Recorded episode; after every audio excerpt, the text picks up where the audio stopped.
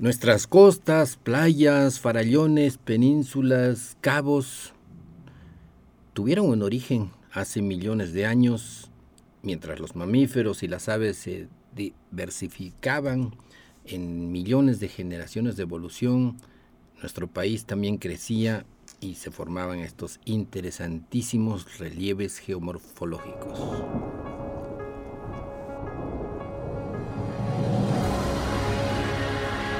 Radio Universidad presenta El espíritu de las montañas. Un viaje al centro de la Tierra y al pasado geológico de San Luis Potosí y México. En la conducción, Jessica Mena y Cristian del Carpio.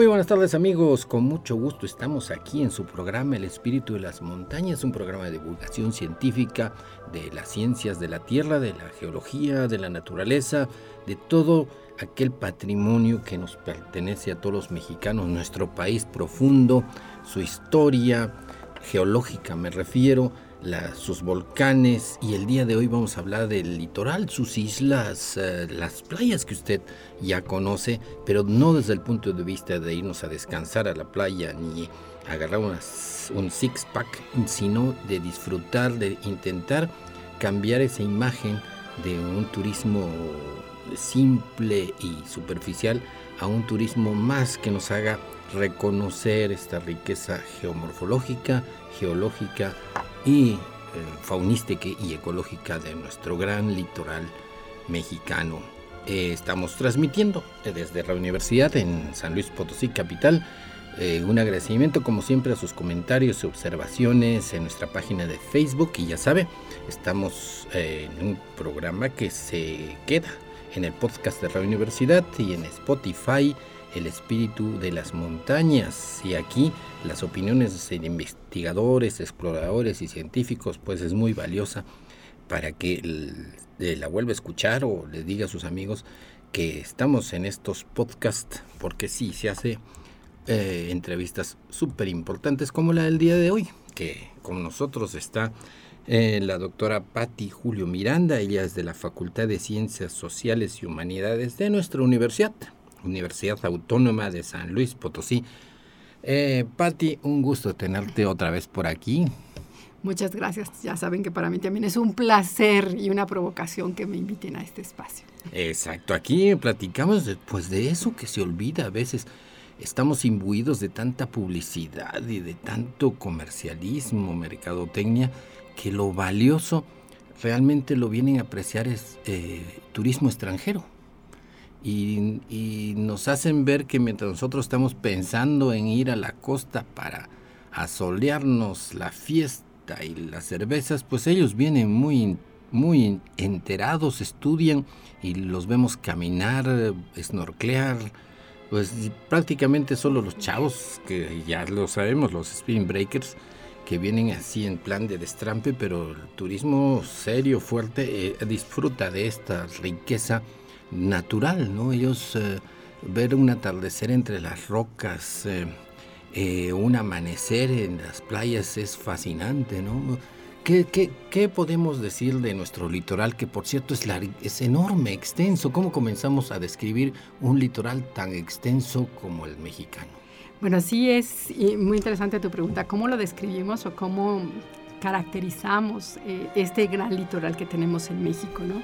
Y bueno, es importante también señalar que eh, algunos investigadores, el objeto de estudio, y uno diría que divertido, ¿verdad? Es justo trabajar en las costas mexicanas, ¿no? Y bueno, decimos divertida porque nos imaginamos al investigador ahí con sus shorts, lentes oscuros, ¿no? Tomando datos.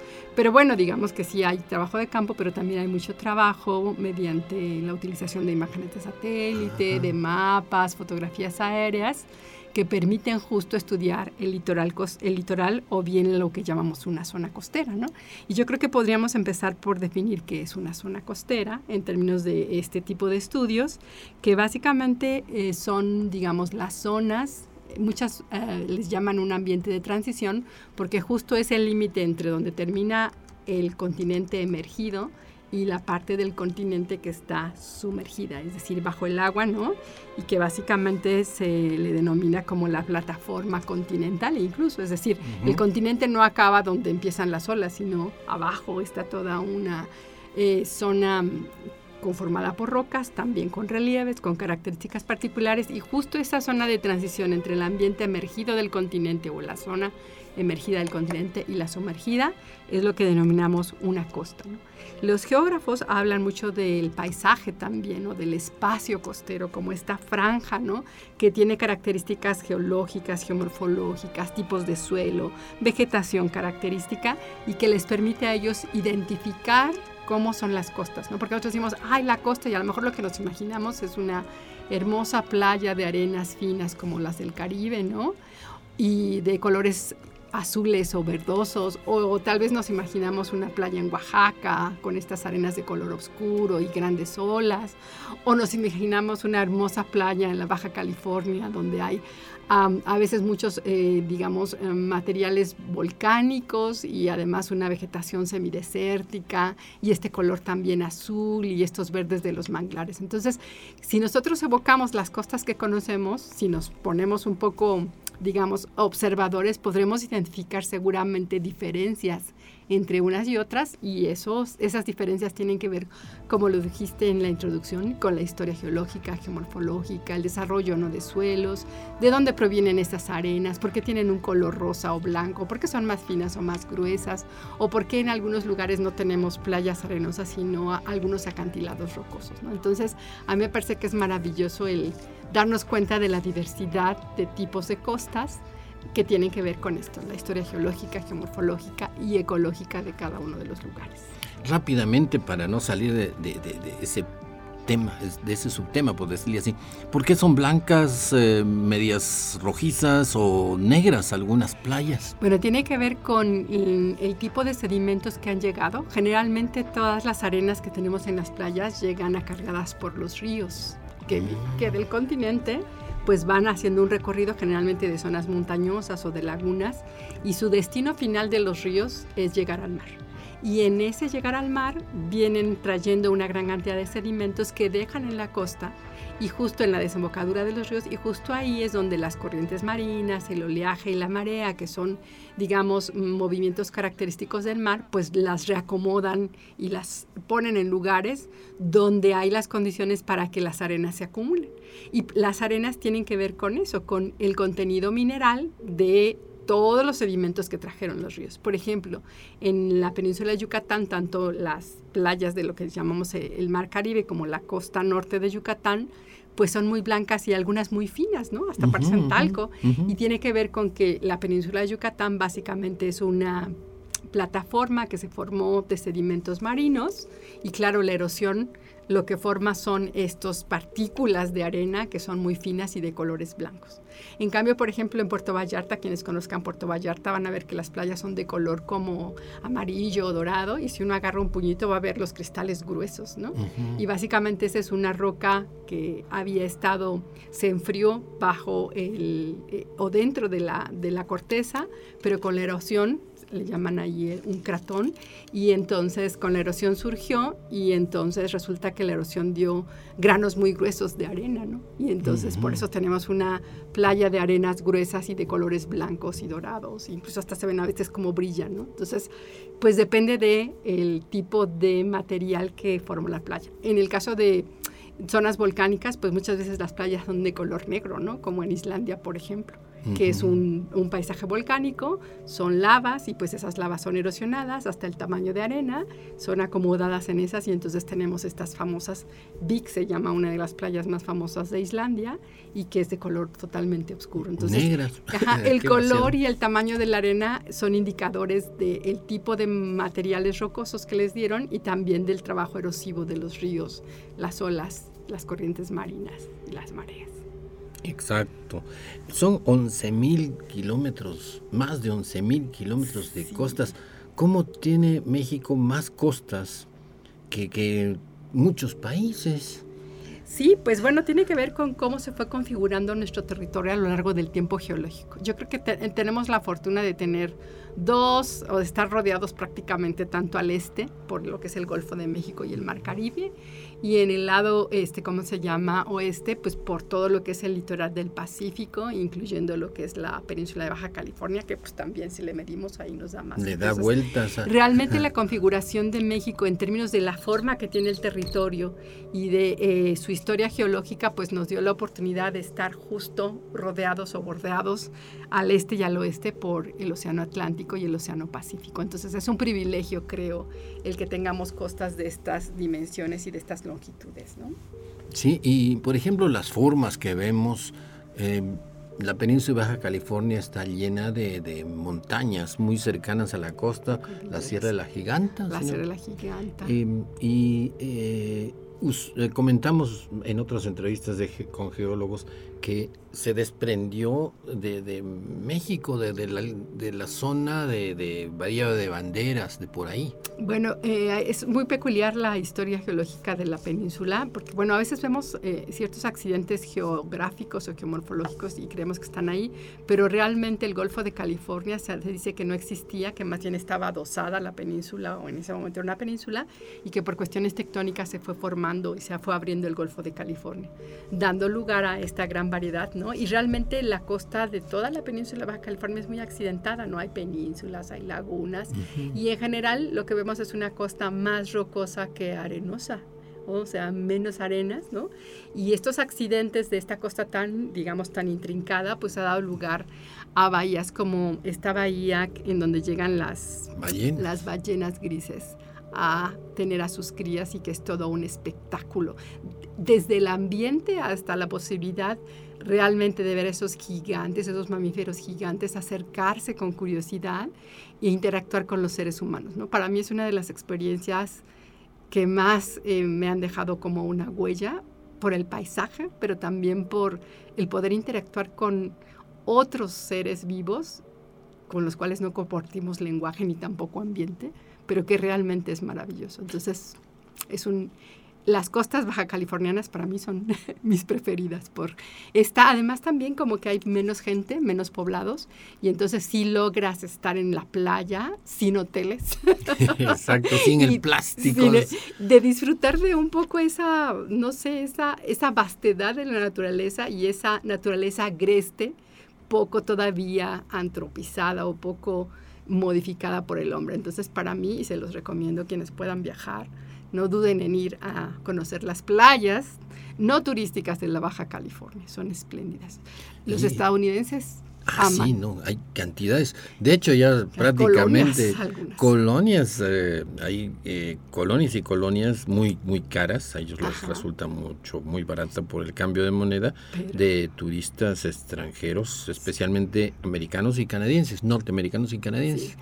Y muchos retirados buscando esa paz eh, ellos ya aprendieron a lo largo de su vida que, que la, el consumismo, la mercadotecnia, pues no, no los hace felices. Es curioso cómo buscan lo que mucha gente escapa. Ellos buscan un pueblo tranquilo donde todos se conozcan y ellos puedan ir a comprar a la tiendita y se hacen amigos de todos qué curioso, ¿no? Y nosotros tenemos el modelo que eso es algo a superar con un centro comercial. Y ellos dicen, no, porque eso los deshumaniza. Parece mentira eso.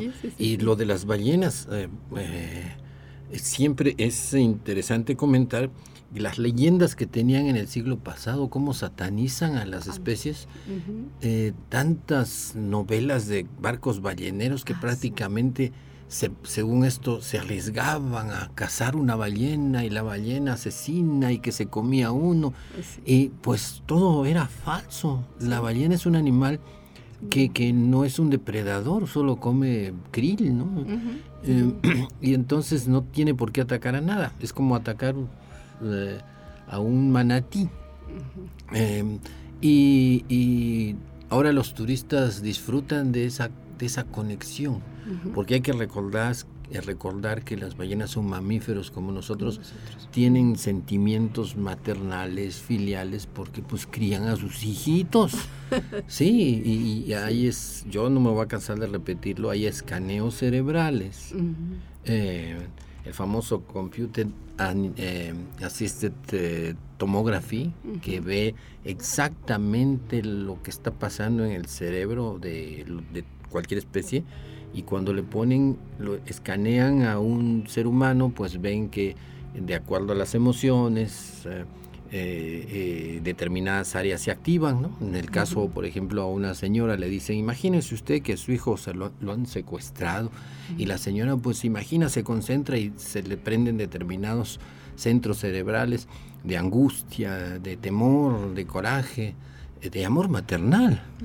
Y eh, le hacen eso a una ballena y, le retiran a su cría y siente lo mismo en los mismos centros cerebrales, esa asombrosa, esa similitud de nosotros con nuestros compañeros del mundo, mamíferos. Entonces sí es, es una experiencia increíble esa relación y, no va a creer que las atraen a las ballenas con comida ni nada. Son tan curiosas de nosotros, ellas, como nosotros de las ballenas. O sea, asoman para ver qué onda con estos cuates que están en algo que flota y pues, dicen quiénes son, ¿no?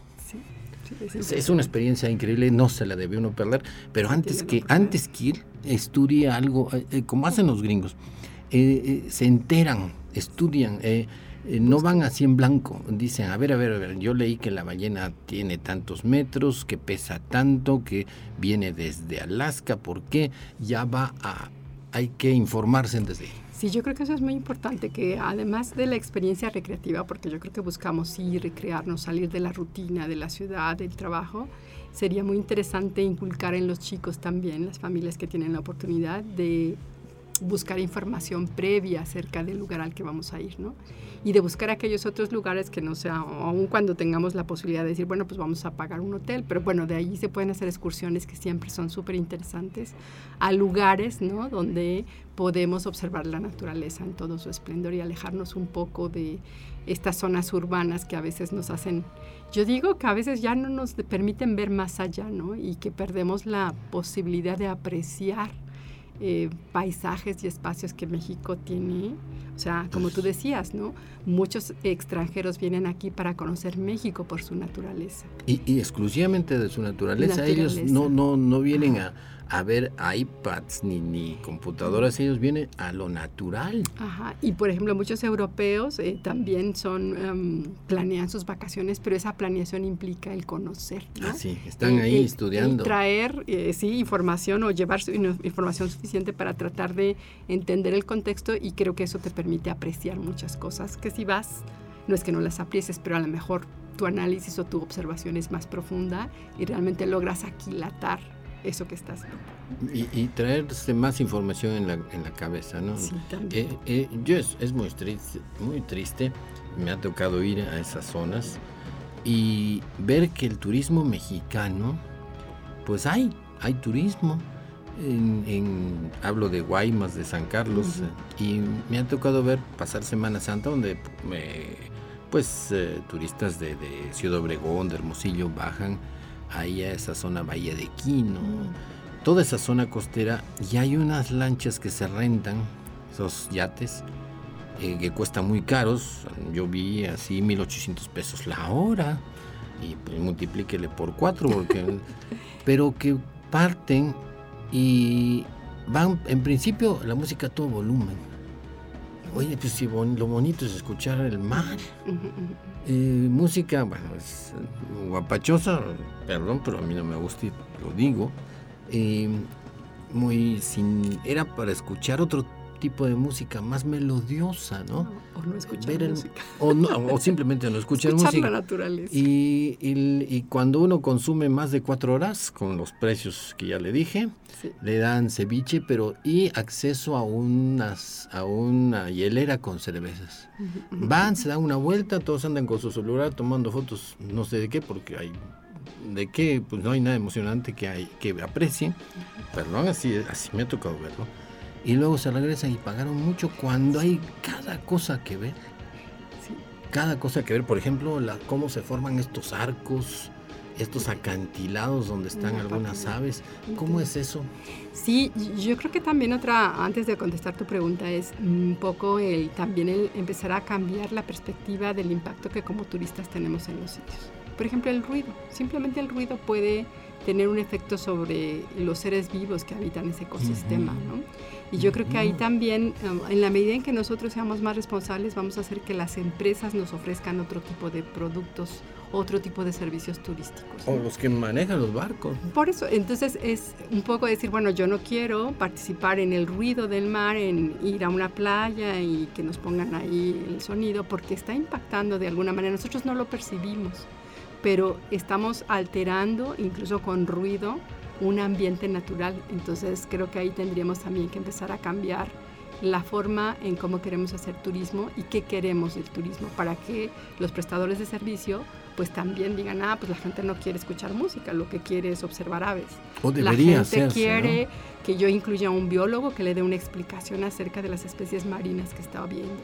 O quiero, que quiero incluir a algún naturalista que sepa de las costas y les pueda explicar por qué se forma ese arco en ese tipo de rocas en la parte donde termina la península. Entonces yo creo que en la medida en que nosotros también tengamos mayor interés por la naturaleza y lo exijamos, vamos a hacer que ese turismo o que esos prestadores de servicios incluyan a gente que sabe, que tiene experiencia y que nos den otro panorama. Que al menos se lean un folleto. Al menos que se lean, o por internet que vean o que entiendan mapas geológicos, geomorfológicos, geográficos y que digan, oiga, mire, el arco del fin del mundo que le llaman así, se forma por la erosión marina de las olas sobre las rocas y las rocas pues tienen cierta dureza, pero con el impacto diario, permanente de las olas y las mismas olas también al ir, digamos, em, erosionando las rocas, pues tienen una gran cantidad de material sólido. Entonces tenemos que es la ola, no solamente la ola, sino la ola con fragmentos rocosos que está constantemente dando sobre la base de esas grandes paredes y eso provoca que haya mayor poder abrasivo del agua y finalmente pues va socavando la parte de la, la, base de las paredes y eso va generando que haya pues caída y que entonces vaya habiendo una erosión importante en las zonas rocosas. Y en algunos lugares las rocas son más digamos, tal vez puede ser que sean más blandas o que estén menos consolidadas, y pues ahí se abren boquetes que dan lugar a estos arcos maravillosos que se pueden apreciar. Entonces, tal vez si nos explican eso, nosotros podamos apreciar mucho más eso que estamos viendo. ¿no? Sí, no estar ahí eh, mirando al agua con tomando selfies con una cerveza en la mano y no, no, de apreciar nuestro país. Exactamente. Eh, y, tanto que hay para mirar, no solamente en eso, en la fauna. es increíble, por ejemplo, ver a los cormoranes pescando como si fueran delfines, ¿no? Buceando, Buceando. O al pelícano el pelícano, de repente uno llega ahí, ¡fum! que va a dar al agua y, y, rapidez. Y, cómo ve al pez desde arriba, ¿no? claro. Y luego lo atrapa con la bolsa esa como si fuera una atarraya, una red. Sí, una red. Entonces es fascinante ver todas las adaptaciones de las aves, porque hay cantidad de aves. Hay otra que va eh, rayando el, el agua eh, así haciendo como un surquito y cuando choca con algo lo, agarra, ¿no? Y cuando choca con un pez, pues se lo come. O las mantarrayas. Ah, no, pues las... De repente salen. que saltan, ¿no? Pues la fauna es increíble. Y, y, no, pues todos van ahí a, con su música a todo volumen que no van a escuchar nada ni ver nada. Ahora me hiciste recordar este programa que a lo mejor, no sé si está en internet, pero bueno, yo lo vi en televisión abierta cuando era una jovencita, que se llamaba El Mundo Submarino de Jacques Cousteau. Jacques Cousteau. Que era, bueno, creo que él era militar, pero después eh, desarrolló algunas, pues los tanques de gas o el respirador, creo que él tuvo junto con otro regulador de presión. El regulador de presión, porque era algo que no permitía que ahora se, la autonomía de los buzos que ahora hay pero me acuerdo mucho de esos programas porque él con su buque Calipso ah, visitaba los mares de todo el mundo. Y, llegó a Baja California. Cuando llegó a Baja California, le puso el nombre que le dio que es, es el acuario del mundo. ¿no? Para... imagínense un explorador famoso que había visitado todos los mares de la Tierra, dijo, aquí hay un acuario de peces porque el mar de Cortés, pues hay todos los peces que uno puede encontrar prácticamente, ¿no? Una cantidad de, de, de, de peces. Riqueza. de riqueza que uno debe disfrutar. Otra cosa que a mí tampoco yo digo, oye, ¿cuál es la, la, el gol de pescar? Porque realmente uno mete ahí un anzuelo y saca un pez, hay muchísimos. Antes que se los, ya se lo están acabando, pero antes había muchísimos. Y yo veo que em, sí, pues uno se va a comer el pez, hay que filetearlo, pero eso tampoco es todo, ¿no? Eh, no, el pobre animal, yo estoy de parte de los animales, perdone, eh, simplemente no es que luche, quiere soltarse de esa cosa que le jala de la boca. Y, yo no le encuentro valor al deporte, ¿ah? realmente. Sé que hay mucho de qué hablar, tengo amigos pescadores, pero yo les digo, para mí yo no luciría un pescado. ¿no? Eh, es un gol, yo no he hecho más que poner el sedal. Pero bueno. Hay de todo. Hay de todo y uno tiene derecho a opinar. Nosotros somos parciales, no somos objetivos de imparciales, le vamos a los animalitos. Estamos en el espíritu de las montañas desde la universidad, platicando con Patti Julio Miranda sobre las costas del enorme, larguísimo, extenso, diverso litoral mexicano, nuestro patrimonio. Volvemos en un minuto.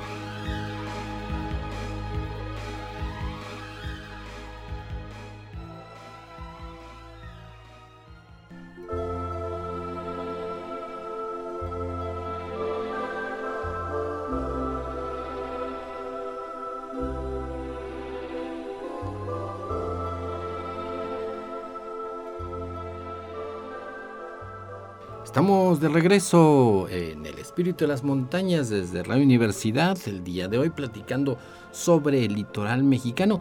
Precisamente le mandamos un saludo a nuestra compañera Jessica Mena. Ella se encuentra en, el, en Guaymas, Sonora, precisamente en un proyecto de Radio Universidad. Vamos a tener eh, programas de la universidad eh, donde vamos a reportar el, eh, ir puerto por puerto. Eh, visitar esto, estás invitada, Patti, por favor. Será un placer. nosotros vamos a aprender de ti muchísimo. Eh, vamos a ir pedacito por pedacito del litoral, no sé cuánto tiempo nos tome, no sé cuánto, qué, de tanto en tanto, y vamos a tratar de, de transmitir esos paisajes, esos paisajes, eh, esa fauna, le vamos a estar reportando igual de los pescadores, de la comida, de todo lo que se pueda en un programa que se va a llamar algo parecido al diario de navegación. Entonces, sí, efectivamente de aquí de la universidad va, va, a salir ese proyecto, lo estamos ya madurando en unos meses, ya lo hemos estado comentando y pronto tendrá este, esta, este, estos reportes de para la gente que México, la gran población, pues vive en la parte central donde no hay costa, ¿no? Sí, si me permites, justo ahorita que estabas diciendo esto de cuántos estados costeros hay en México, ah, y según algunos datitos interesantes, 17 estados costeros. Y en esos 17 estados, 159 municipios tienen costas o acceso al mar. Ah, mira, 159. sí, 159. En el caso de la costa oeste de México, básicamente es el Océano Pacífico y el Golfo de California, y son 11 estados los que están ahí. Y si recordemos, saquen su atlas para los que no recuerden, pero están Baja California, Baja California Sur, del otro lado Sonora, Sinaloa, Nayarit, Jalisco, Colima, Michoacán, Guerrero, Oaxaca y Chiapas. Eh, en el caso de la costa este, básicamente que es el Golfo de México y el Mar Caribe, son seis estados. Mm, tenemos a Tamaulipas, Veracruz, que es un estado con unas extensas costas. Tenemos Tabasco, Campeche y bueno, básicamente Yucatán y Quintana Roo em, en la parte del Mar Caribe, que son las cosas que, digamos, todos los estados que tienen. Y como pueden ver, pues son muchos los estados que tienen esta esta feliz em, coincidencia de tener el, mar enfrente, ¿no? Sí, eh, y muchos estados, pues, que no tenemos ese privilegio, no. Eh, desgraciadamente, es nuestro mar igual que para ellos. Claro, es, de todos. es de todos, y mientras no tiremos basura y, y nos portemos bien, tenemos derecho a estar ahí como cualquier costeño. Como cualquier costeño. Y ya vale la pena aprender de ese mar y, participar, ¿no? Sí, claro. Eh, de, su cuidado, de su fauna, eh, es, increíble eso. Y eso es lo que vamos a hacer en el, en el proyecto que le estaremos eh, entregando, querido oyente. Reportajes desde las costas con sus atractivos y no, eh, le, le, aseguro que ahí no les vamos a recomendar ni de hoteles, ni de bebidas, sino de paisajes. De paisajes, de, interacción. Claro, para que eh, visitar un visitar un arrecife. No. Eh, la gente viaja desde Europa, desde Estados Unidos, desde Europa, para irse a los arrecifes, tanto de Cancún como de Australia. Se atraviesan todo el Pacífico para ir a ver los arrecifes esos donde se inspiraron para la película Buscando a Nemo, ¿no? Eh, y sí, porque vale la pena aprender cómo funciona un arrecife. Es un, es un ecosistema sumamente antiguo, es uno de los primeros ecosistemas. Recuerde que la vida se eh, apareció y se diversificó primero en el mar y luego, después salieron los pececitos y los bichitos pero los arrecifes son toda una historia con unos animales al, más de extraños aparentemente, pero pues somos, son tan animalitos como nosotros. Sí, sí, me permites también decir esto de, o sea, las costas pueden ser estudiadas, son objeto de estudio. Y por ejemplo, desde la perspectiva de la geografía y de la geomorfología, lo que les comentaba es, hay gente que se dedica al estudio para tratar de identificar hay un trabajo de un par de investigadores del Instituto de Geografía de la UNAM, que son geomorfólogos, el doctor um, Arturo, Mario Arturo, que bueno, ya hace tiempo que nos dejó, se adelantó en el camino. ¿Cómo se llama? Eh, Mario Arturo Ortiz. y el trabajo es, eh, digamos que es un trabajo técnico, pero quien guste puede encontrarlo en el internet, puede bajar, ahorita les doy el nombre. Pero él lo que hizo fue un trabajo de morfometría de costas, que básicamente es un análisis del relieve, pero desde una perspectiva cuantitativa, es decir, tratar de hacer mediciones. El relieve puede también cuantificarse es decir, abstraerse un poco y hacer una serie de mediciones que te permitan diferenciar eh, el relieve. ¿no? Y por ejemplo, hablamos de las costas, pero las costas es un término muy general. Ellos lo que trataron fue identificar qué características geomorfológicas tenían. Perdón, por geomorfología es el estudio de las del relieve, de las formas del relieve. Y puede ser cuantitativamente o cualitativamente, es decir, sus características cualitativas como serían geología, suelos, este, formas del relieve o también esas formas las podemos medir con diferentes técnicas y entonces también podemos obtener datos numéricos, valores que nos permiten diferenciarlo y clasificarlo, que es una de las cosas. Y ellos en este trabajo que realizaron ya hace algunos años, identificaron, por ejemplo, nueve, nueve diferentes tipos de costas en el Pacífico mexicano, ¿no? Eh, básicamente, que es muy interesante cuando estuve revisando el trabajo, ellos establecieron que el 70% de las costas del Pacífico son arenosas, es decir, tenemos arenas, acumulaciones de arenas. Y solamente un 28% de eh, las costas del Pacífico mexicano son rocosas. ¿A qué nos referimos? A que pues hay el relieve entra al mar, algunas pequeñas cadenas montañosas o bien también flujos de lavas, ¿no? Es decir, tenemos acantilados o tenemos eh, estas costas en donde tenemos mm, material rocoso o formas de relieve que entran al mar. Como verán, pues por algo tenemos y disfrutamos, tenemos fama a nivel mundial de nuestras costas, 70% son arenas. En el caso de la región del Golfo, ellos identificaron seis regiones y esta región del Golfo incluye la costa noroeste de la península Yucatán y también la costa del famoso Caribe mexicano que le llamamos, ¿no? En el caso de la región del Golfo de México, también encontraron que 93 son costas arenosas y solamente un 5% son costas rocosas, es decir, todavía tenemos menos acantilados en la región del Golfo de México y bueno, esto tiene que ver con el origen de cada uno, ¿no? Cómo se conformaron estas costas, qué tipo de procesos geológicos han estado sujetos, pero lo que sí nos da una idea es que efectivamente nuestra fama viene de la geología y de la historia de este, de este territorio que ahora llamamos México y que pues nos ha hecho famosos a nivel mundial. ¿no? Y la otra cosa es que también en las, en las costas podemos hablar de términos como lagunas costeras, ¿no? Estas, estas lagunas que están muy cerca de, de, la costa y que a veces están aisladas por estas grandes barras de arena, ¿no?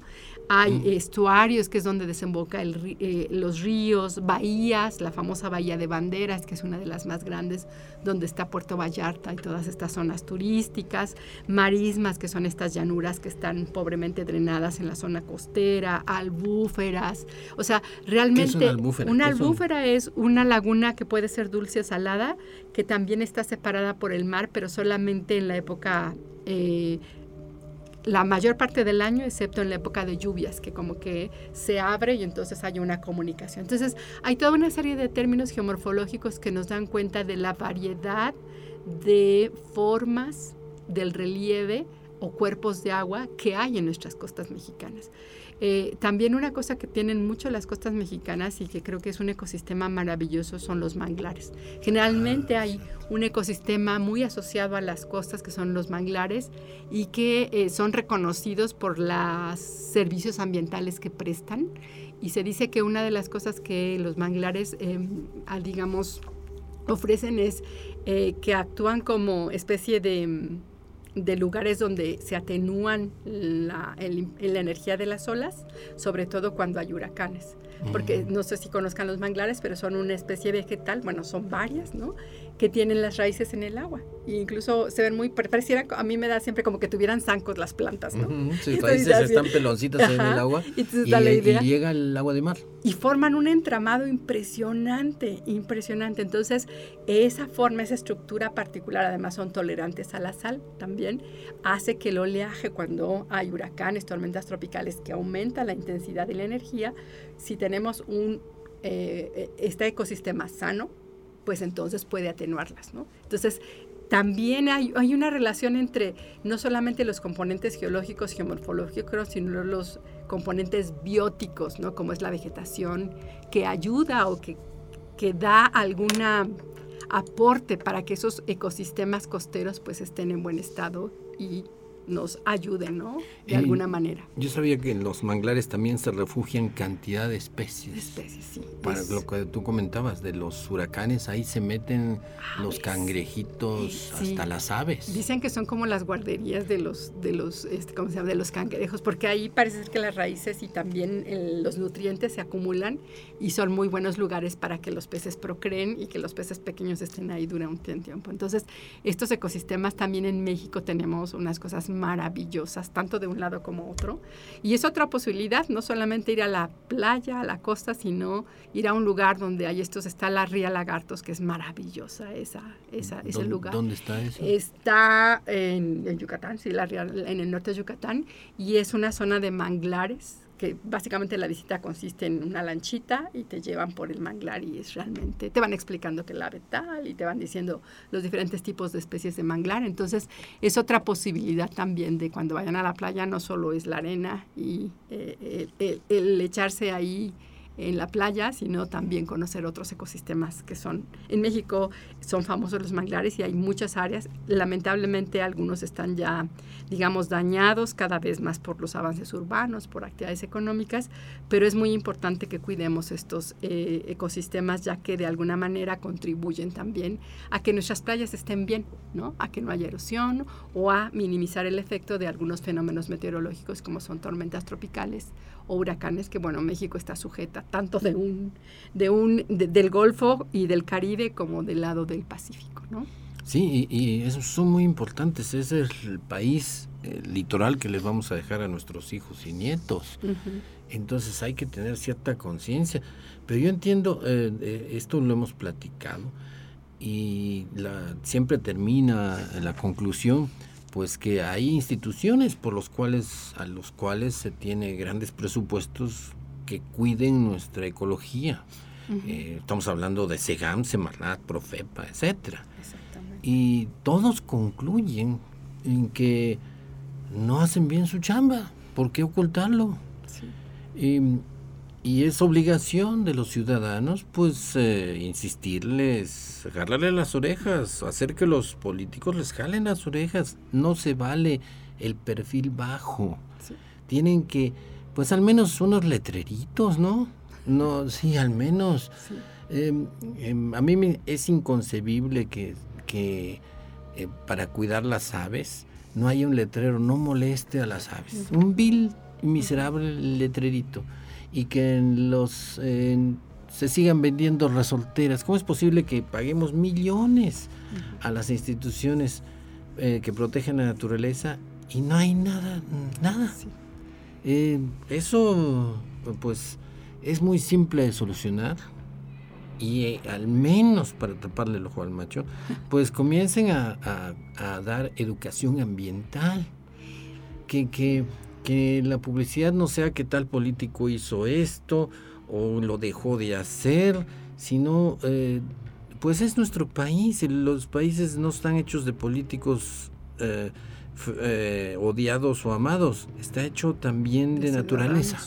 No, y, yo creo que lo que tú dices es muy cierto. O sea, eh, eh, la inversión que se hace, eh, y yo no digo no los políticos porque ellos no sacan de su bolsa, la inversión que se hace con los fondos o con los impuestos que pagamos, los que pagamos impuestos en este país, debería también de canalizarse al cuidado y protección del medio ambiente. Claro, eso es lo que... Y las zonas costeras, claro que deben de ser zonas prioritarias al igual que todas. Y aquí yo creo que como ciudadanos tenemos también la obligación que tú dices, ¿no? Independientemente del color o de la del partido que nosotros consideramos que es el mejor o algunos que somos apartidarios, pero yo sí creo que la inversión em, de, en la conservación de la naturaleza es algo que nos va a redituar para todos y que va a redituar mucho más que obras como son carreteras o como infraestructura que sí se ve, pero que al final pues eh, digamos que la inversión en protección debe ser como algo que todos los gobiernos tengan muy claro y además que no sean ocurrencias que sean planes. O sea, yo creo que en México tenemos ya los, los recursos humanos, y me refiero a investigadores, investigadoras, estudiantes de posgrado, que tienen un conocimiento vasto y que han sido preparados en México y fuera de México para hacer planes que realmente sean funcionales, prácticos, adecuados a eh, los diferentes espacios naturales de México. ¿no? E, e, eso que dices es preciso. Nuestros políticos parece que funcionaran a base de ocurrencias, cuando ya en otros países está bien estudiado. Si usted quiere proteger los manglares, si quiere proteger un arrecife, están cientos de estudios de todos los centros eh, de, Estados Unidos donde dicen si aquí le haces esto va a pasar, esto se va a morir tal especie. Nadie va a inventar el hilo negro, simplemente hay que seguir la receta para cuidar la, la naturaleza, la fauna, la flora, que, querido oyente, vale mucho más que nuestros hijos y nietos. Aprecien eso, mucho más que uno, que los papás los abuelitos le con una revista digan, mira, este es un coral de estos y funciona así, que le compren un celular o un iPad y sienta que el niño está haciendo algo al moverle al celular. No le crea tanto a la tecnología, por favor. Eh, mm, le hace un gran bien a sus hijos enseñándoles sobre naturaleza y al enseñarles van a aprender que hay que valorar. Al fin y al cabo es su patrimonio, le pertenece, tiene derecho. No le prive ese derecho eh, por ignorancia, por favor. Es un mensaje de este, de este, de este programa, porque es evidente además, ¿no es cierto, Pati? Sí, no, no, yo creo que el cuidado de la naturaleza debería de ser un tema prioritario para todos. Pero como está lejos, como, está, como lo que nos interesa es que el money para el coche, Claro. la dejamos a un lado y quien pierde es todo, perdemos todo, todos y nuestros descendientes. Así es. Nuestros hijos van a decir, oye papá, ¿por qué no, no que ya había democracia, no que había ley de transparencia, ¿por qué no obligaron a que las instituciones hagan algo tan simple como cuidar la naturaleza? Exactamente. Entonces yo creo que, bueno, les queremos recomendar algunos libros, ya saben que a mí me encanta. Hay una autora que se llama Elizabeth Goldberg, que tiene varios libros, son de divulgación. Les recomiendo uno de La Sexta Extinción, están ya en español. También está un libro de ella que se llama Cielo Blanco. Y eh, una de las cosas que tiene esta escritora, a mí me gusta mucho cómo escribe, ojalá algún día pueda escribir como ella, pero se enfoca mucho en temas ambientales. Y lo que tiene es, además, creo que es una persona muy afortunada porque va a los lugares, este, ¿cómo se llama?, donde están los científicos. Eh, trabajando y pues los entrevista o se pone a ver cómo están haciendo el trabajo de campo para dar solución a, ¿cómo se llama?, a este tipo de problemáticas ambientales. Entonces se los recomiendo mucho. Eh, son tres libros, ahorita es uno que les digo que se llama Cielo Blanco, la sexta extinción, y la otra se llama eh, La catástrofe que nos alcanzó, entonces se los recomiendo. Elizabeth Goldberg. Goldberg, ajá, y son estos libros, los pueden buscar en el internet, si estoy dando mal la... Elizabeth Goldberg, perdón, Goldberg, no Goldberg. Goldberg, con C. Con K. Con K. Con K, Goldberg, pero la ven, la sexta extinción, este, o El cielo blanco. Y realmente a mí me gustan mucho sus libros porque ella justo como que se ha enfocado más en el medio ambiente y aborda temas súper interesantes y también aborda mm, los diferentes investigaciones científicas. Entonces va con el investigador y, platica con él o va a campos con ellos y entonces hace descripciones muy interesantes de lo que se está haciendo. Entonces ampliamente recomendados para si usted quiere leer sobre ambiente y de todo el mundo trabaja ya, entonces es muy interesante. Del trabajo que yo les... Eh, Mario Arturo Díaz, el trabajo En este caso se llama Diferenciación del Espacio Costero de México, un inventario regional, y es del doctor Mario Arturo Ortiz, Pérez y de eh, Guadalupe de la Lanza Espino. Este lo pueden descargar de la Biblioteca Digital del Instituto de Geografía de la UNAM y es un es técnico, pero bueno, si les interesa pueden echarle también un vistazo, son los documentos que yo les recomiendo si quieren temas ambientales y en particular del espacio costero en México, este trabajo es interesante. Espacio, espacio, diferencias del espacio costero. Diferenciación del espacio costero de México, un inventario regional. De formas, ¿no? De geomorfología. Sí. Mario Arturo Ortiz, Pérez, Y Guadalupe de la Lanza Espina. No se lo puede perder, es su territorio, es su litoral, pues conózcale un poquito. Y Elizabeth Colberg en eh, la sexta extinción se refiere obviamente a que ya lo hemos platicado, las cinco extinciones que han habido el planeta, en este planeta. La última fue la del meteoro ese que cayó en Chicxulub. Una tremenda de las otra de las cinco extinciones y esta, la sexta, la estamos causando nosotros, los humanos que pues ya ve. ¿Qué le puedo yo decir? Eh, estamos haciendo estragos y nuestros hijos no nos van a reclamar por haber hecho pedazos en la ecología del planeta tan realmente importante. Así es. Así es, eh, Patti. Pues tanto que hay que platicar. También eh, estamos, aprovechamos el, un break para decirle que tenemos buenas noticias. Se, eh, en, en el Parque Tangamanga se presentó el proyecto de aves para la laguna número 2, esa lagunita que está detrás del vivero. Es un tesoro ecológico mucho más valioso que la laguna grande, aunque no me lo crea. Sí, la verdad, la laguna grande es para, no sé qué, le pusieron cemento para para eh, un evento que hubo deportivo y así se quedó ya sin animalitos, pero a nosotros nos interesan las especies de aves que deben cuidarse porque son especies migratorias que hacen paradas aquí en San Luis en invierno. Mm, sí, sí, sí, sí, Y el Parque Tangamanga está llena, lleno de especies silvestres, el pico carpintero, mm. hay halcones, hay aves eh, costeras precisamente, hay, había un pelícano, hay cormoranes. Cormoranes, sí, yo también cuando los vi no creía que había. yo cuando los he visto, me, me, impresiona mucho los cormoranes porque uno está acostumbrado a ver que las aves pescan lanzándose desde arriba, ¿no? Los cormoranes parecen delfines, ¿no? Sí, uno a mí me da la impresión de pingüinos a veces también. Pingüinos. Los vi. ¿Qué son? sí, y y lo curioso es que se les mojan las plumas, por eso no flotan como patos, sino que están así medios hundidos, porque a ellos les interesa bucear para pescar de esa manera. Entonces cuando, cuando terminan de bucear, pues sus, sus plumas están húmedas y tienen que extender las alas para secarse al sol, ¿no? como cualquier eh, buzo o snorkeleador.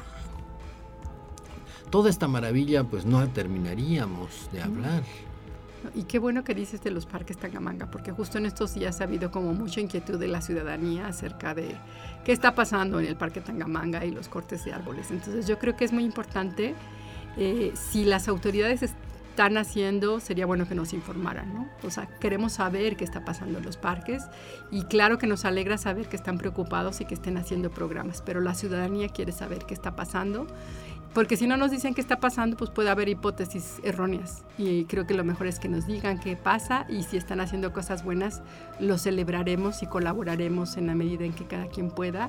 Porque bueno, son nuestros parques, son pulmones de esta gran ciudad que cada vez crece más, pero los parques no crecen. Entonces, a todas las autoridades les pedimos información. Queremos saber qué pasa con nuestros parques. Y a los biólogos de la, de la Universidad Autónoma de San Luis hay una carrera de biología que intervengan, que propagan algo, son biólogos.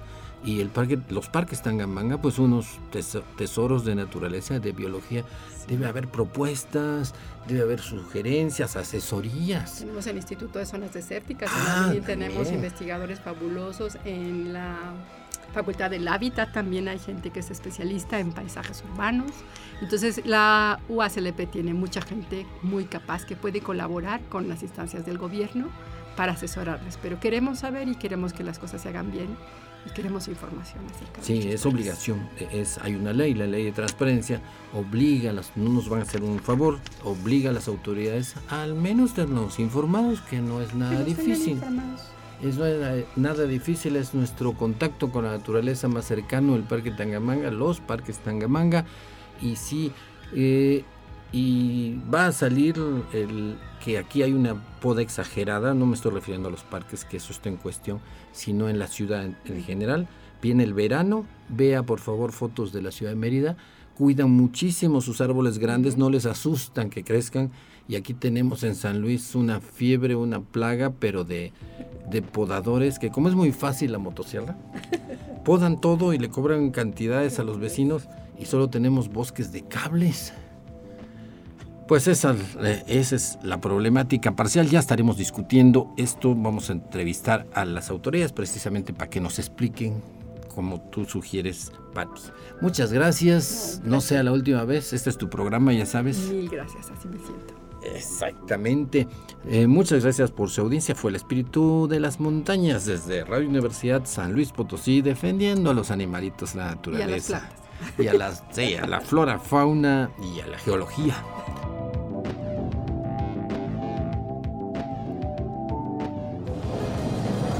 Radio Universidad presentó El espíritu de las montañas. Ha sido un viaje al pasado geológico de San Luis y México. Lo invitamos el próximo domingo en punto de las 6 de la tarde, aquí en Radio Universidad. En la conducción, Jessica Mena y Cristian del Carpio.